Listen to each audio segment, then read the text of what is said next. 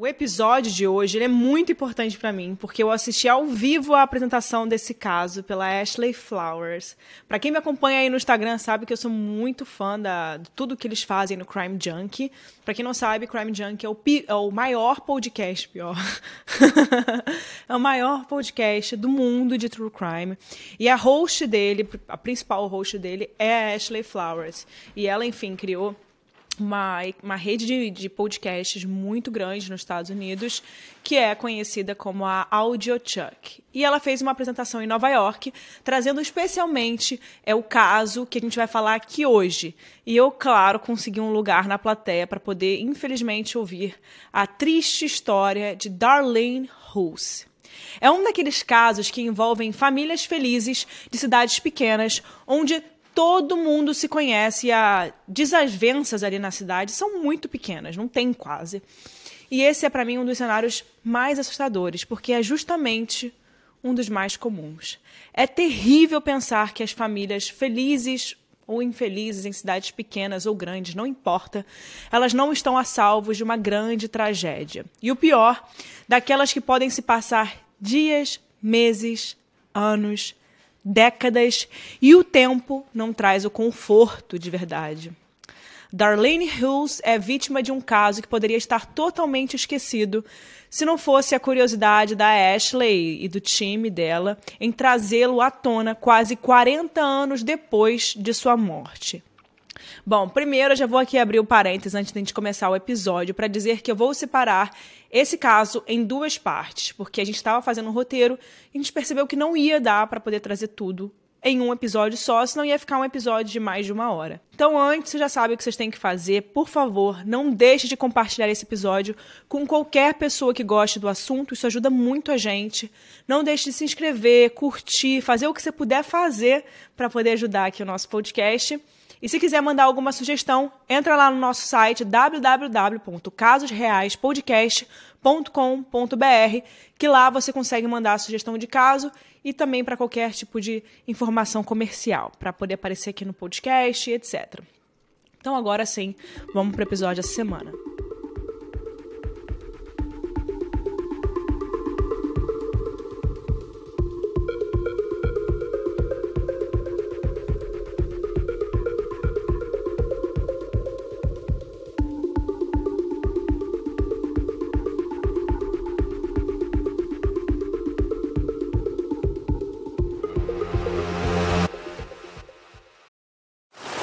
Now on Netflix, inspired by the unbelievable true story of a fake hitman, comes the new movie, Hitman, from Academy Award nominee Richard Linklater. At 96% certified fresh on Rotten Tomatoes, critics are calling Hitman a smart, sexy crime thriller with surprises at every turn.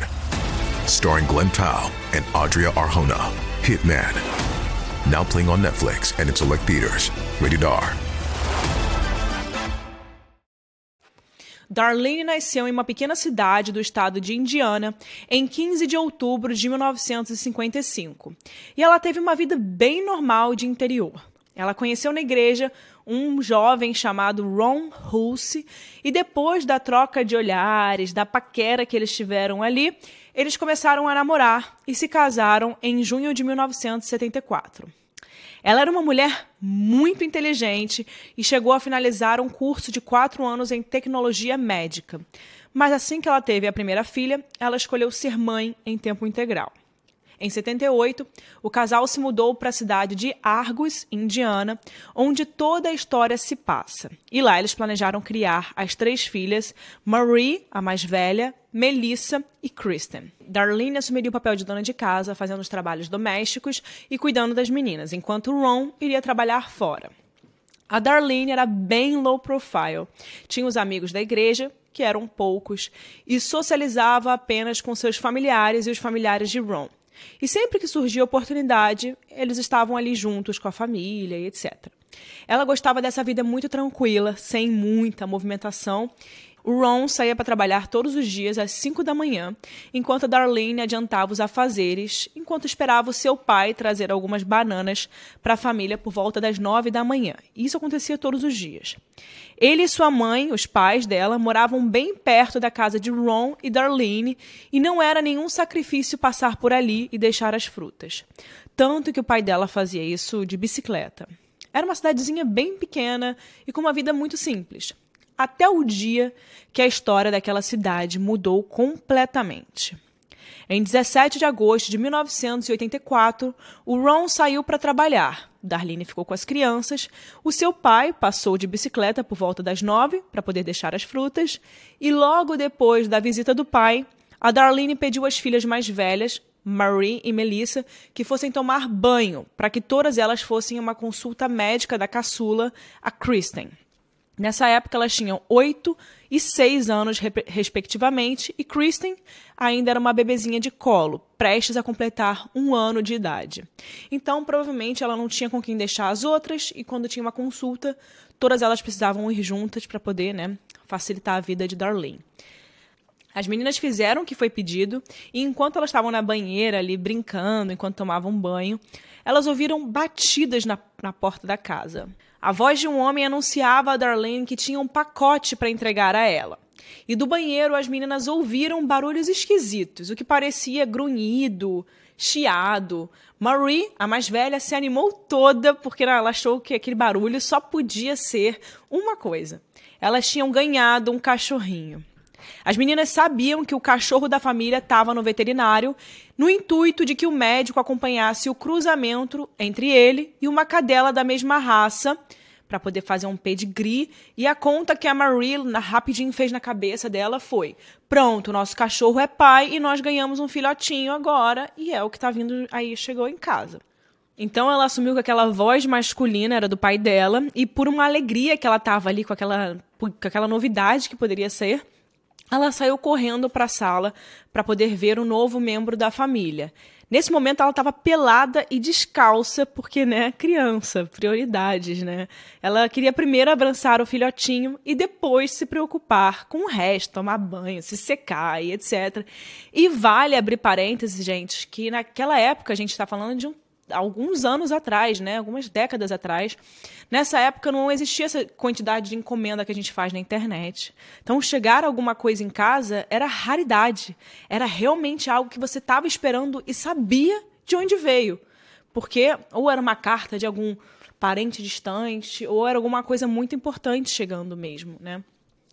Mas quando chegou na sala, em vez de cachorrinhos, o que a Marie viu foi a pior cena que uma criança poderia testemunhar. A sua mãe estava se debatendo no chão e um homem de joelhos a atacava violentamente, perto da porta da rua, enquanto ela suplicava para que ele não machucasse as suas filhas. Marie congelou de choque, me imagino, uma criança tão pequena. E também cheia de medo, congelou ali naquele momento, enquanto via o homem tentar colocar fita adesiva na boca de Darlene e ela lutava pela própria vida, tentando arranhá-lo.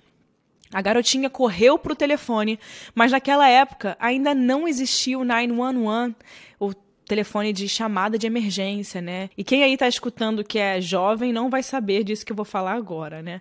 Mas na década de 80, as casas costumavam ter um telefone de fio em que os números ficavam dispostos em um disco e as pessoas giravam os números de acordo com o código da casa da outra pessoa e é por isso que se diz que a gente ia discar o número de fulano para falar com ele, discar.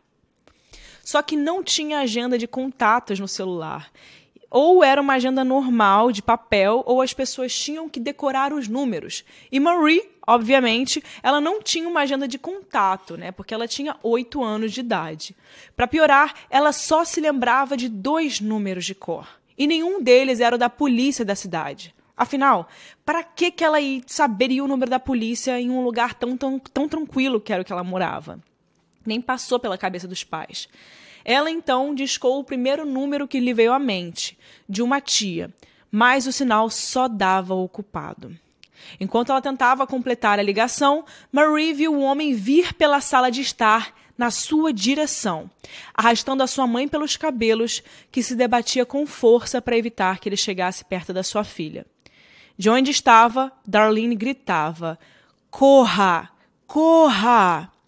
Quando finalmente ela conseguiu sair do seu estado de medo, ao ver o homem se aproximar cada vez mais dela, a Marie fez o que a mãe mandou.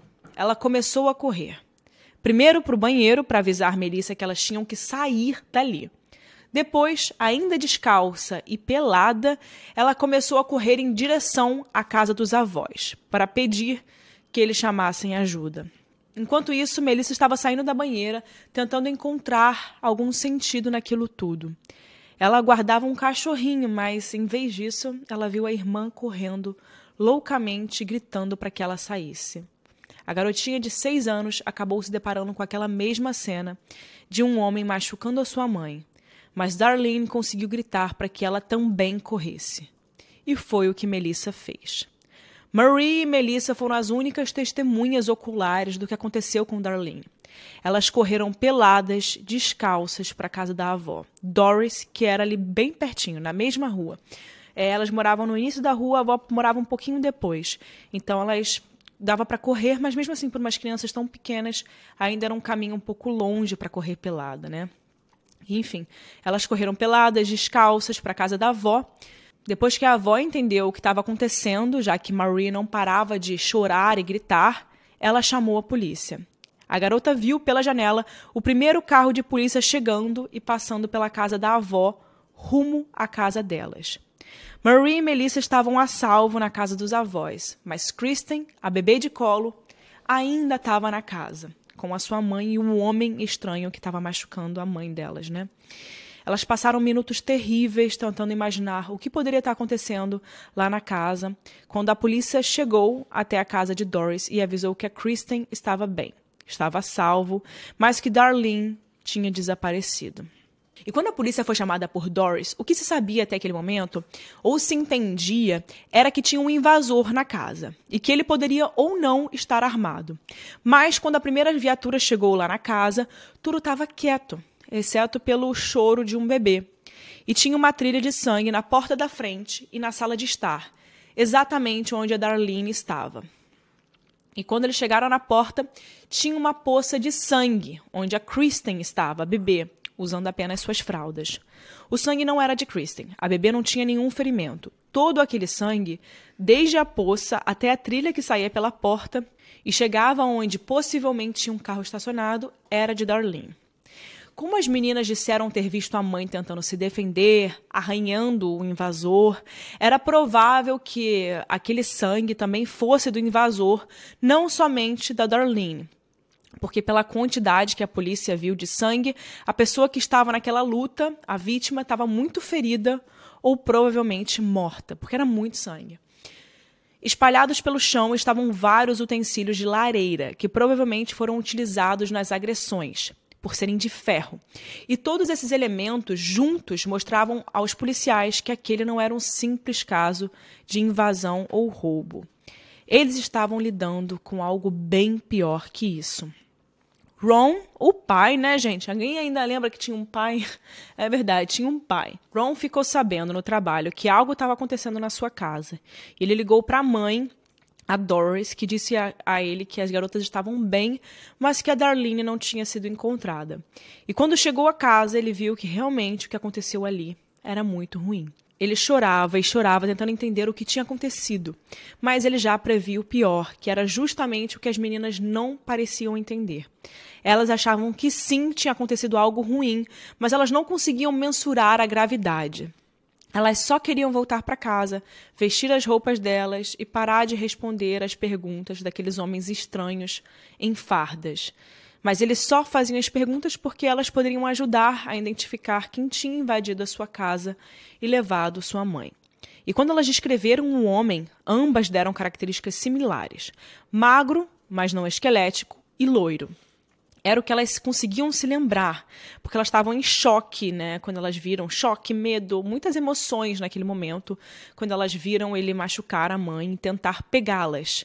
E elas tiver, tiveram que correr, então elas não tiveram muito tempo para poder ver a fisionomia. A polícia chegou a perseguir um homem com essa exata descrição dias depois, mas ele entrou em um milharal e os policiais o perderam de vista. Achavam que tinham chegado perto e que possivelmente aquele era um homem que procuravam. Mas eles mal sabiam que a caçada estava apenas começando. Marie e Melissa se lembraram também de ver um carro parado enquanto corriam para a casa dos avós, que estava exatamente onde a trilha de sangue terminava. Mas elas não conseguiram chegar a um consenso sobre a cor do carro. Enquanto uma dizia que era azul, a outra jurava que era verde. Mas os detalhes gerais sobre o carro também eram parecidos. E a polícia logo começou a procurar por um carro azul esverdeado ou verde azulado e pelo homem com as descrições que foram dadas pelas duas crianças. Elas chegaram a fazer um retrato falado com aquilo que se lembraram, e a artista forense conseguiu chegar a um desenho que ambas disseram se parecer muito com o agressor. Eu vou deixar aqui para vocês verem na tela. E também lá no site do podcast do Casos Reais. Então, qualquer um dos dois jeitos você consegue assistir. Na cena do crime, a polícia encontrou fios de cabelo, um tênis Nike que pertencia ao invasor, um botão de camisa que também poderia ser dele e outros elementos que nos dias de hoje poderiam levar rapidamente a encontrar o suspeito. Mas em 84, com recursos limitados, era preciso juntar mais peças para poder encontrar alguém. Uma coisa que não estava lá era um dos acendedores de lareira, que era feito de ferro e era a única coisa faltando na casa inteira. Isso significava duas coisas. A primeira era de que a invasão não foi um roubo, porque o ladrão não se daria o trabalho de levar um pedaço de ferro embora. A segunda, a mais brutal, é que ele também não entrou armado em casa. Darlene foi vítima de um crime de oportunidade e o seu agressor encontrou dentro da sua própria sala, da sala da Darlene, o que seria potencialmente a arma do crime usada por ele. Talvez por isso teve que levar a arma embora, a arma do crime, junto com a Darlene, deixando todo o resto para trás. A cidade de Argos, Indiana, onde Ron, Darlene e as filhas moravam, e as filhas moravam, tinha cerca de 1.500 habitantes na época do crime. E as casas, apesar de bem próximas, não eram grudadas umas nas outras como a gente conhece hoje em dia, né? Que todo mundo, ah, meu vizinho, fulano mora ali, a gente consegue ver aqui a pessoa. Ou meu vizinho é o cara que mora aqui em cima do prédio ou que mora aqui embaixo. Não, gente. O vizinho de lá era mais ou menos uma pessoa que mora na outra casa, que para eu chegar na outra casa, eu tenho que caminhar ali 500 metros. Esse é o tipo, ou mais até.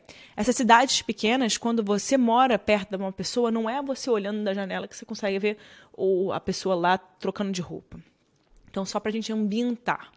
Marie e Melissa tiveram que andar por uma estradinha cercada por nada, além de árvores e mata para poder chegar à casa dos avós. Então, ouvir algo acontecendo na casa mais próxima não era uma opção, porque a casa mais próxima, como eu falei, poderia estar a muitos metros de distância. Mas, por ser uma região com poucas pessoas, a polícia achou que seria fácil identificar o criminoso rapidamente e conseguir encontrar Darlene. Se eles tivessem sorte e fossem ágeis, ela ainda poderia estar viva. Mas o que parecia ser simples não chegou nem perto disso. Algumas pessoas chegaram a mencionar que, que viram um vendedor de livros na região e outras até notaram o carro verde ou azul do qual as meninas tinham falado, mas nada além disso. Ron teve um papel importante ao vistoriar a própria casa para ver se tinha algo de valor faltando.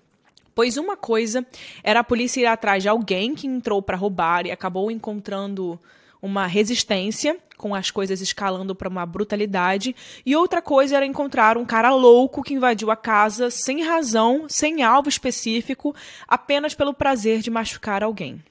Só que além do acendedor de lareira e de Darlene, né, que também foi levada, nada mais faltava, como a gente, a gente já tinha falado antes, e isso se confirmou mais uma vez. Até uma quantia de dinheiro que estava em cima do piano da família continuava no mesmo lugar. E para piorar os pesadelos daquela cidadezinha, a segunda opção se tornava cada vez mais provável.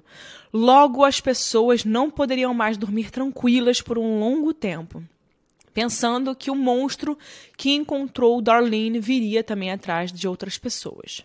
Um dos primeiros entrevistados pela polícia nesse dia foi Harvey, pai de Ron, que tinha ido deixar as bananas e visto Darlene pela última vez, né? Ele conversou com ela por volta de 8h45 da manhã e as meninas chegaram aos gritos na casa dos avós às 9 da manhã. Ou seja, tudo o que aconteceu a Darlene aconteceu nesse intervalo de 45 minutos. É um espaço de tempo muito pequeno para que alguém faça tanto mal a uma pessoa. O que levou a polícia a acreditar que, ela, que ele tenha ficado com raiva de Darlene e que ela poderia ter feito ou dito algo que deixou ele enfurecido. Mas o que seria capaz de, de despertar tanta ira? E principalmente quem poderia ferir Darlene daquela, daquela forma? Então, essas eram as principais perguntas. No dia seguinte, um lenhador encontrou algo estranho na mata, a mais ou menos 10 quilômetros de distância da casa da família Hughes. Ele foi chegando perto e ele viu que se tratava de um corpo de mulher e na hora ele chamou a polícia. Infelizmente, aquele corpo era de Darlene. Ele estava posicionado atrás de uma árvore e tinha o corpo muito machucado. A sua autópsia diria que ela lutou pela sua vida porque a sua mão tinha ferimentos compatíveis à tentativa de defesa e morreu pelo trauma de ser, atingida na cabeça por um objeto pesado e contundente, como um atiçador de fogo ou acendedor de lareira. Aquele, exatamente aquele que estava faltando na casa. Mas a arma não foi encontrada na floresta. Ela não tinha sinais de estupro ou qualquer outro tipo de abuso, tanto em vida quanto em morte. A cidade de Argos viu o caso né, ficar cada vez maior, de uma invasão residencial a um homicídio brutal e sem um motivo claro. Geralmente, assassinatos acontecem porque um roubo deu errado, ou alguém queria se vingar de uma outra pessoa, ou existe alguma rixa entre as partes. Mas nada disso se aplicava ao caso de Darlene. Ela não tinha inimigos, não tinha um passado oculto, pessoas que tenham irritado, e pelo que os policiais já tinham visto da cena, não era um assalto. E tudo o que tinha de pista era retrato falado por Marie e a descrição do carro que ela e a sua irmã Melissa viram estacionado na porta de casa. Independentemente disso, agora estava claro que a busca era por um assassino à solta. E uma vez que não havia motivação clara do crime, e já que era um estranho, segundo as crianças, era preciso encontrá-lo imediatamente, antes que ele pudesse matar mais alguém. Quando soube que a mãe tinha sido encontrada morta, a Marie se sentiu muito culpada apesar dela ter só oito anos de idade. Mas ela sabia que o pai tinha uma arma e ela ficou se perguntando por muito tempo por que não foi até o quarto onde a arma ficava escondida para poder pegar a arma e para proteger a mãe. Ronald ficou inconsolável com a morte da esposa e não conseguia acreditar que ele iria enterrar a esposa de apenas 28 anos de idade. Para piorar, a família não tinha nem dinheiro né, sobrando para poder lidar com as despesas do funeral e o enterro da jovem mãe. A notícia chocou a cidade e foi parar nos maiores jornais de Indiana, ganhando manchetes até o redor do país. Enquanto Ron se preparava para se despedir da esposa, os repórteres cobriam o caso com cada vez mais riqueza de detalhes, e muitas pessoas começaram a ligar para a polícia achando ter pistas. Isso é bem normal, até na maioria dos casos ocorre várias vezes algo do tipo. Mas naquela época, duas ligações em particular chamaram a atenção das autoridades. A primeira era de uma testemunha chamada Alex, que disse ter visto um carro parado na frente da casa dos Holse por volta de 9 horas da manhã, quando ele passava por ali com o seu carro. Ele disse que era um carro verde claro e que na direção estava um homem loiro, na casa dos 20 anos, de nariz pontudo e com uma camisa colorida. E era alguém que ele não tinha visto antes por ali, né, nas redondezas.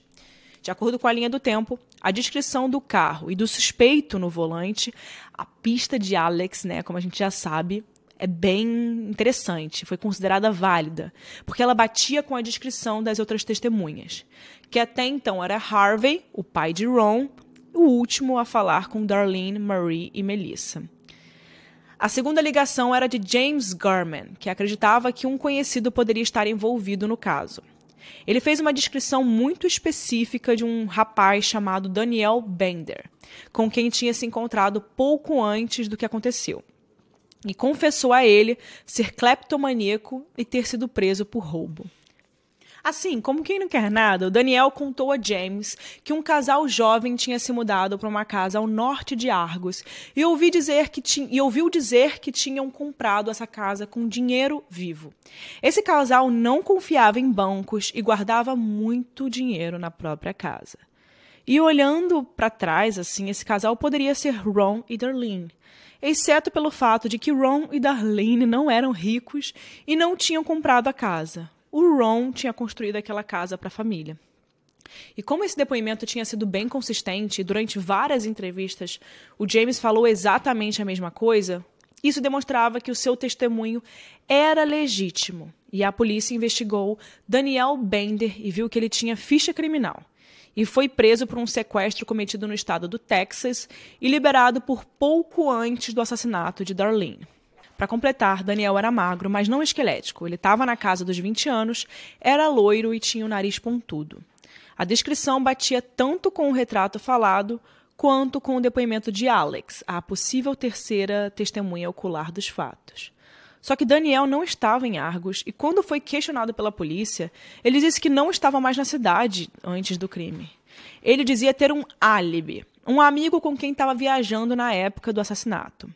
Daniel concordou em voltar para Indiana e fazer o teste de polígrafo, em que ele negou ter falado com James sobre os assuntos que James contou à polícia e afirmou que não cometeu nenhum crime ou invasão desde que ele saiu do, da prisão no Texas. Daniel também disse não conhecer Darlene, embora o sobrenome Hulse fosse familiar a ele, mas nunca tinha tido nenhum contato com ela. Ele não sabia quem poderia ter matado ela ou por quê, e em uma das perguntas do teste sobre se ele estava tentando proteger alguém ou esconder alguma informação sobre o caso, ele respondeu que não. A análise do teste do polígrafo chegou à polícia com o seguinte resultado. O profissional responsável por conduzir o teste acreditava que Daniel não estava falando toda a verdade. Então, ele foi questionado na delegacia por várias vezes durante vários dias. E ele começou a ser inconsistente em alguma das respostas anteriores. Ele disse, por exemplo, não saber se já tinha falado sobre roubar a casa das vítimas e, e que poderia ter dito algo em algum momento, mas ele não se lembrava.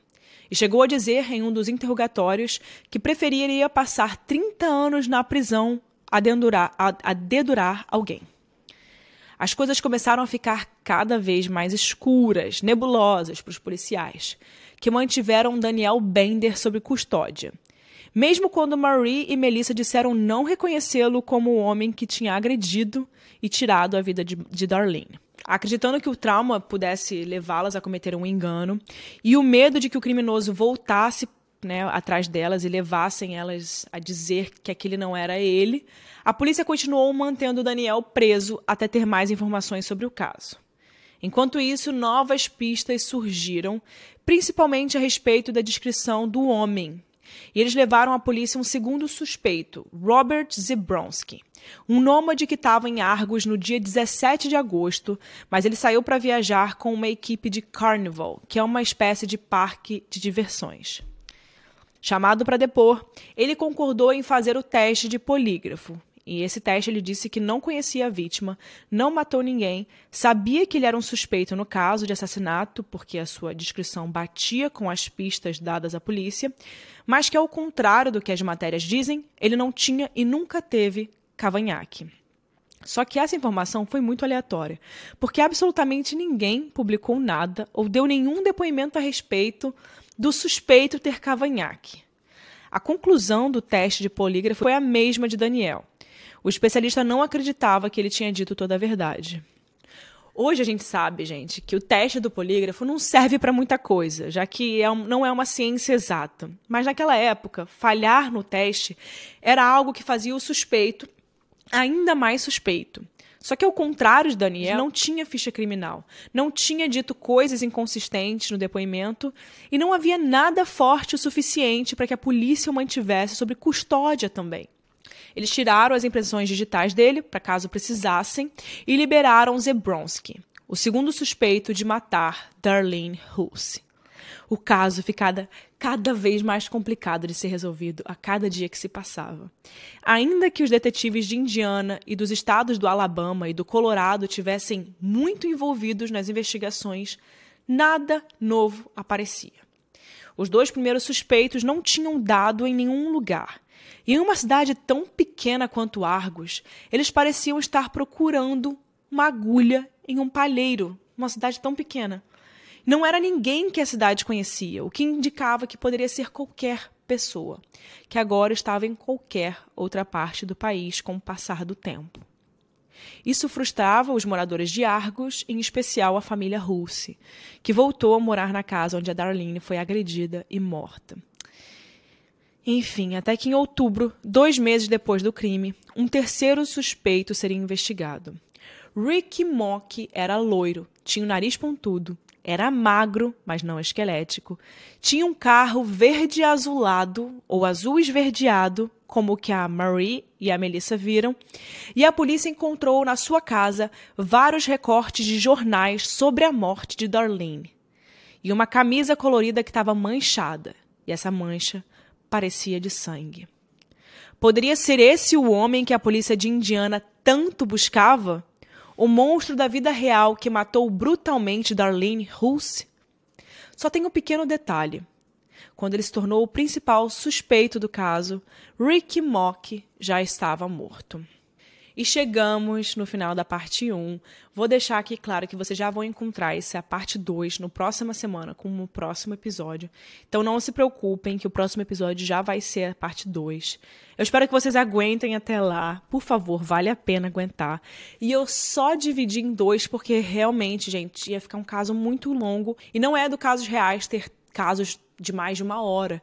Então fazia sentido para a gente separar. Enquanto isso, eu quero muito ver o que, que vocês estão achando desse caso. Eu vou abrir o próximo episódio, a continuação, a parte 2, lendo o que vocês escreveram dessa parte 1, tá? Então eu vou abrir aqui embaixo.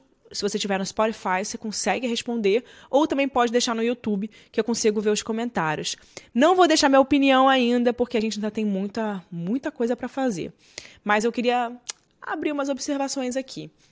Esse caso, o que me deixa mais louca por ele é que quando você acha que ele vai se resolver, quando você acha que vai ter uma pessoa que vai ser presa, suspeita, que aquele suspeito vai se tornar algo verdadeiro, esfria. Aí aparece um outro. Aí você acha que, que foi o que aconteceu até agora, né? Você acha que é aquele cara, que é aquele cara. Daqui a pouco começa a se esfriar, não faz sentido. A tecnologia daquela época também não ajudava mesmo, como a gente pôde ver né? Teste de polígrafo. Gente, teste de polígrafo. Todos dá, tipo, ah, inconsistente, sabe? É muito ruim o teste de polígrafo. Mas era o que tínhamos naquela época, né? Enfim, é, tenho uma opinião para dar sobre esse caso, mas eu acho que vale ficar para a parte 2. Quero saber de vocês, que eu vou ler lá na parte 2. E não deixem, se você chegou até aqui, eu peço por favor, compartilhe esse episódio com quem vai gostar desse caso. Não deixe de se inscrever no nosso canal, isso me ajuda muito, é muito importante para mim isso. E também não deixe de compartilhar nos seus stories e me marcar que lá eu consigo ver todas as marcações. É isso, vejo vocês na próxima quarta-feira com a parte 2 desse episódio. Tchau, pessoal!